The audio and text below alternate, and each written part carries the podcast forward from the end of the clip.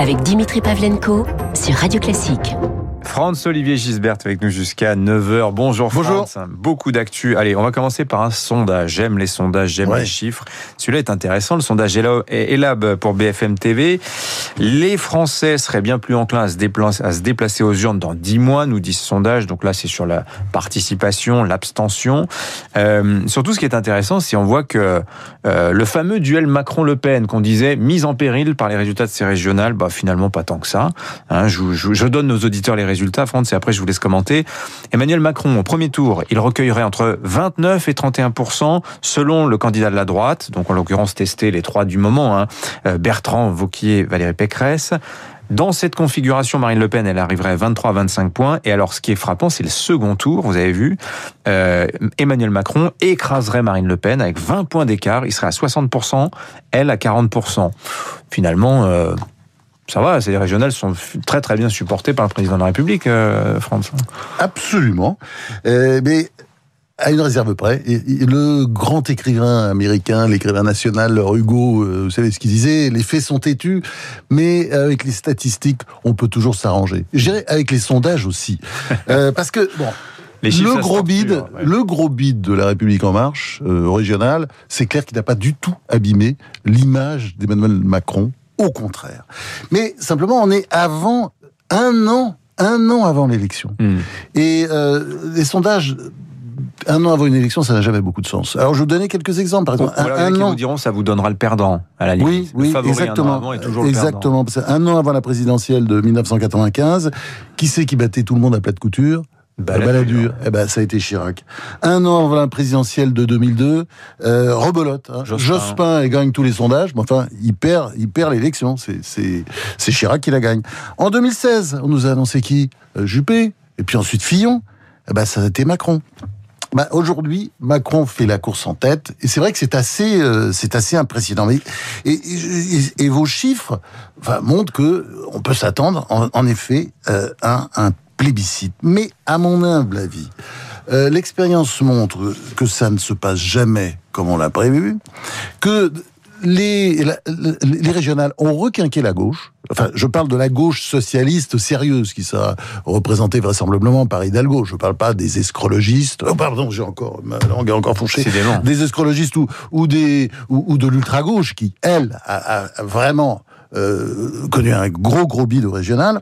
Oui, mais ça, ça Et- ne veut rien dire. Je vous dis, attends, je vous dis ça parce que rappelez-vous Mélenchon, un an avant 2017, il était à 8%, il fait 20%. Il, met, il fait quatre fois le score de Benoît très très bon orateur Ah oui. et il est très très bon en campagne. Ah oui. Et on, on verra si ça continue. Bon, alors pour Macron, le, le danger il peut venir de Marine Le Pen. Si vous croyez à la résurrection des morts, moi j'y crois. Enfin pour l'instant elle est morte. On va voir s'il va ressusciter. Ouais. Non mais elle est morte. Elle est, elle est vraiment très abîmée. Ouais. Alors là, elle, elle a payé cher Oui. les régionales. Oui, attendez, moi je, vais mettre un petit bémol. C'est Jérôme vous- Fourquet qui dit ça. Il dit euh, des partis qui, à l'étiage, font 20% des suffrages exprimés. Il y a beaucoup de, de partis qui achètent. hein. C'est 20% Oui, mais- au régional, c'est le score du, du Front du Rassemblement National. hein. J'ai pas dit le contraire puisque euh, j'ai bien précisé que je croyais à la résurrection des morts. Mais là, euh, objectivement, elle, est mal. Bon. Et puis alors, il y a la droite aussi, évidemment. Oui. Et, et la, la droite, elle a des cartes à jouer parce que si elle joue pas évidemment comme elle a l'habitude de le faire, elle l'a souvent fait hein, dans le passé, la, la- la droite la plus bête du monde. Alors c'est pourquoi Macron, on voit bien qu'il il se tortille, il cherche. Et- et Il a envie de faire quelque chose, et c'est pourquoi il envisage de, bah, de prendre des initiatives. Alors, sans doute sur les retraites, peut-être sur les retraites. Alors justement, ça, ouais. Les retraites. On y va, on n'y va pas. C'est alors il y a- sur le plan économique, Agnès Verdier-Molinier nous a fait la démonstration par A plus B qu'il faut la faire, mais maintenant politiquement c'est un vrai dilemme pour le chef de l'État. Quoi qu'il fasse, qu'il s'abstienne ou qu'il y aille, il y a un risque politique fort dans les deux cas. Absolument, vous avez tout à fait raison. Et euh, le, le problème, c'est que quand elle fait l'état des lieux, on voit bien qu'il faut aussi faire quelque chose. Parce que euh, la situation de la France, économiquement, peut se dégrader. Enfin, économiquement, c'est-à-dire sur les marchés. Hein. Les choses peuvent se dégrader. On peut être attaqué à un moment donné. Les taux d'intérêt qui commencent à augmenter, etc. On peut être attaqué avant la présidentielle, qui est quand même dans un an. Parce qu'aujourd'hui, euh, quand on regarde les chiffres, quand on entend euh, Agnès Verdier-Molinier qui, qui les cite, euh, c'est vrai qu'il y a de quoi Pourquoi avoir peur enfin, Le marché attaquera la France si Marine Le Pen est en position éligible. Ah oui, bien sûr. Ça, c'est sûr. Là, là, Mais c'est sûr, c'est sûr. Si, pour l'instant, d'une certaine Macron, Macron protège. Ça bougera Macron protège. Ça, c'est vrai. Mais donc, le, le problème de Macron, c'est qu'on a aujourd'hui en France un, un déficit chronique euh, des retraites. Alors, c'est 13 milliards en 2020, c'est moins de 10 euh, en 2021. Mhm. Mais enfin, donc tout ça s'accumule, ça s'ajoute. Et ça s'ajoute à la dette, à l'endettement qui est quand même qui atteint aujourd'hui des niveaux euh, inquiétants. Je veux dire, c'est c'est pas 117,2%. Mais 117,2%, mais c'est extrêmement inquiétant. Alors je sais qu'il y a tous les économistes euh, atterrés, atterrants. Euh, je veux pas dire atterrés parce qu'ils sont vraiment atterrants, qui vous disent bah, la dette c'est facile, on va l'effacer. Enfin, ce sont des comiques.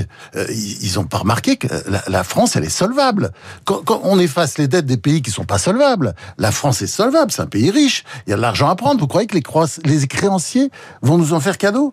Donc ça, c'est alors pour rétablir les finances. C'est vrai que la, la solution la plus simple, c'est de baisser les dépenses publiques. Hein, puisque on a aujourd'hui des dépenses publiques à plus de 55% du PIB, c'est-à-dire hmm. on, est euh, pratiquement, oui, euh, enfin, si techniquement on est régime communiste. Si on est régime communiste. On le ferait. Mais, bien sûr, et c'est impossible ça. Il peut pas faire ça, Macron, parce que s'il commence à faire ça avant les élections, bon bah voilà, il creuse sa tombe. Donc euh, ça, la seule solution, c'est effectivement, enfin, qui pourrait donner de l'air sur le plan financier, c'est effectivement de faire de faire la réforme des retraites. Mais moi, je sais pas, j'ai quand même des doutes parce que la, la France est un pays drôlement compliqué. Hein c'est le général de Gaulle, vous savez, qui disait euh, mais qu'est-ce qu'on peut faire dans un pays qui compte euh, 360 367 francs hein ouais, ça. Que peut-on faire dans un pays Comment gouverner un pays qui compte 367 variétés de fromage? Alors vous savez que il s'était même planté le général de Gaulle parce qu'il n'y avait pas 367 variétés, ou 246 hein, parce que les chiffres ont souvent varié. Ah c'est 246. Non non euh, parce que euh, quand il faisait sa blague, il, évidemment quand c'est une bonne blague, le il chiffre assez souvent. Le chiffre varié, donc il y a eu 67, il y a eu 246 aussi, c'est revenu assez souvent. Enfin bon, mais en fait après vérification, il y avait 1200 variétés de fromage en France. Eh bien, je vais vous dire, c'est une spécificité française, ça. Euh, euh, comme la grève d'ailleurs, comme la grève le 1er juillet, hmm. quand les Français partent en vacances. Ah ça, bah oui, retour des grèves à la SNCF, ça commence aujourd'hui, ça va durer jusqu'au 5, ça commence doucement, ça va peut-être se durcir, grève aussi à l'aéroport de Paris, euh, et alors peut-être prélude à une rentrée sociale agitée, ça c'est la grande inconnue aussi, euh, le retour des grèves, ça vous inspire quoi Oui, ben ça, ça c'est pas sûr encore, hein, parce que pour l'instant les syndicats testent. C'est très très catégoriel. La CGT, hein, la CGT teste. Ou enfin c'est toujours catégoriel, parce que la, mm. CGT elle ne peut agir que dans ses forteresses, et notamment dans les, les grandes entreprises publiques ou dans le service public. C'est mm. là qu'elle est forte. Dans le secteur privé, bien entendu, on n'entendrait pas parler de tout ça. Ce qui est fascinant, c'est cette grève à la SNCF, sous un prétexte vaseux. Grève CGT. CGT, CGT, mais attention, les Je précise de une SA, CFDT ont l'air de vouloir s'y mettre aussi. Mais enfin, c'est la CGT qui donne le là. Si les autres syndicats s'y mettent, ça veut dire qu'il y, a, il y a un bon climat. Et ce qui est incroyable, c'est, ce sont les raisons. C'est-à-dire, il y aurait des pressions de, de la direction. Donc voilà, ils, ils, font grève contre les pressions. Enfin, c'est-à-dire quelque chose qui, qui n'existe pas vraiment, qui est un sorte de, sentiment. Contre la, psychologique. la fin du service public. Oui, oui, enfin, des, la, des, des bêtises, personne n'y croit. Et puis, et puis ensuite, euh, ils demandent, alors ça c'est dingue, donc ils demandent, le 1er juillet, donc quand tous les vacanciers s'en vont, euh, ils demandent des avantages supplémentaires, c'est-à-dire des facilités de circulation, plus de billets gratuits pour leur famille. Non mais vous vous rendez compte?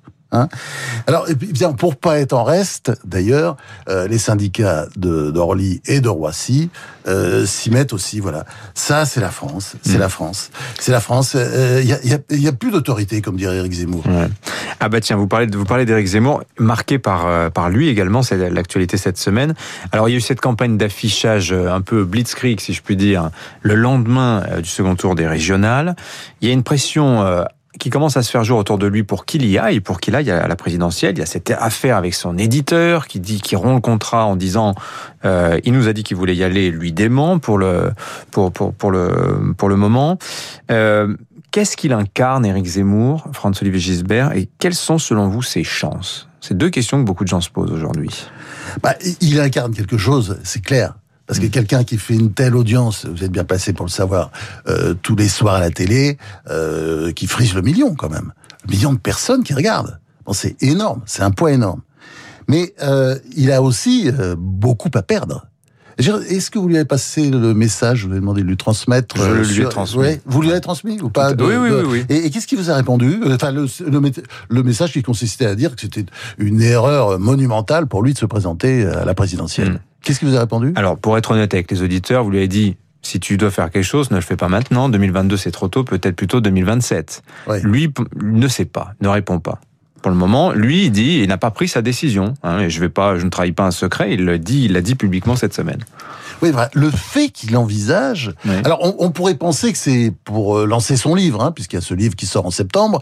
D'ailleurs, l'éditeur qui se retire, c'est très intéressant parce que quand les éditeurs, ils n'aiment pas euh, les auteurs quand ce sont des politiques. De temps en temps, ils en publient comme ça pour voir, mais on sait très bien, vous savez, les, les auteurs politiques qui vendaient, c'est qui? Il y a eu De Gaulle, hein, euh, Sarkozy, Giscard, enfin, ils se comptent sur les doigts de la main. Euh, Chirac aussi un petit peu ses mémoires, mais enfin, en général, ce sont des bides. Hein, vous regardez les chiffres de vente, c'est c'est 5000, euh, 7000 exemplaires les bonjours. Ça ne marche pas. Et d'ailleurs, Albin Michel, un peu, enfin, dès que vous rentrez en politique, quand vous êtes sorti comme Philippe de Villiers, là aussi, vous pouvez faire des best-sellers. Mais quand vous êtes en politique, c'est-à-dire qu'est-ce qui qu'est-ce qui va faire euh, Éric Zemmour? Il va faire 6%, 5%. Enfin, ce sera un score comme ça. Il vendra plus ses livres. Enfin, c'est ça qui l'attend mmh. comme, comme vie, quoi. C'est assez incompréhensible. Il y a quelque chose de, de fondamentalement euh, suicidaire. Euh, il incarne évidemment quelque chose. Suicidaire. Ça vous disiez. Ouais, ouais. ouais, ouais. Il, a, il, incarne quelque chose. Bah, il incarne les questions sur l'islamisme, les questions sur l'immigration, les sujets dont on parle. Il incarne aussi euh, les, enfin, les questions sur ce qu'on peut appeler aujourd'hui l'américanisation. C'est pas le premier hein, en France à avoir euh, tiré la sonnette d'alarme. Régis Debray l'a fait euh, euh, souvent dans dans les années précédentes avec des livres d'ailleurs euh, admirables. Mais euh, il y a vraiment un problème de ce point de vue. Aujourd'hui, ce, ce qu'on vit aujourd'hui, en, enfin l'américanisation aujourd'hui. C'est quoi aujourd'hui l'américanisation bah, Écoutez. Au-delà du burger, très simple. Euh, du coca. Ah non, c'est très important. Ouais. Moi, je trouve, euh, il y a par exemple quelque chose qui est très frappant, qui est sorti hier. La France compte aujourd'hui 17% d'obèses. On tire la sonnette d'alarme, évidemment. Et 47% en surpoids. Ouais, 47% en surpoids. Un Français sur deux. Et le chiffre des obèses a augmenté de 2 points en quelques années. Bon, ça dit plein de choses. Enfin, vous savez très bien que les, les États-Unis, c'est la patrie de l'obésité, pour toutes sortes de raisons d'ailleurs. Le junk food, c'est-à-dire euh, mm. ce qu'on appelle, euh, oui, la, les aliments poubelles. Euh, il y a toutes les enseignes qui sont là aujourd'hui en France, c'est des enseignes américaines. Euh, le culte des sodas aussi, tous ces sodas. Bon, vous avez, vous buvez beaucoup plus de sodas aujourd'hui en France que vous en buviez il y a 20 ans, et Moi ça augmente tout bon, le temps. Bah, bah, vous, avez, vous avez raison. Bon. la cancel culture, parce qu'il y a ça aussi, -hmm. euh, ce qu'on appelle le communautarisme, euh, le, le, le, racialisme, puis alors le politiquement correct, c'est une tyrannie de fou. C'est, il est très présent. Il y a, il y a, il y a déjà 30-40 ans, quand j'étais correspondant aux États-Unis, le politiquement correct était là partout, et en France, ça y est, il est arrivé. Donc, euh, on, on a beaucoup dit que euh, les Français étaient des Italiens de mauvaise humeur. Ça, c'était pour paraphraser une phrase de, de, de, Jean Cocteau qui était drôle. Mais je me demande si les Français ne sont pas en train de devenir euh, des Américains. Mais enfin, des Américains d'un genre particulier. C'est-à-dire, vous voyez, des Américains déprimés, nihilistes, pessimistes et assistés des Américains assistés. Les Américains, vous les connaissez, France. Hein C'est le moins que l'on puisse dire. Oui, et d'ailleurs, je ouais. ne fais pas là de l'anti-américanisme. Ouais. Je constate une réalité. Hein Merci d'être venu nous voir, François-Olivier Gisbert, avec nous tous les jeudis sur Radio Classique. Bonne journée, bonne semaine à vous, France. Merci. 8h57, Franck Ferrand.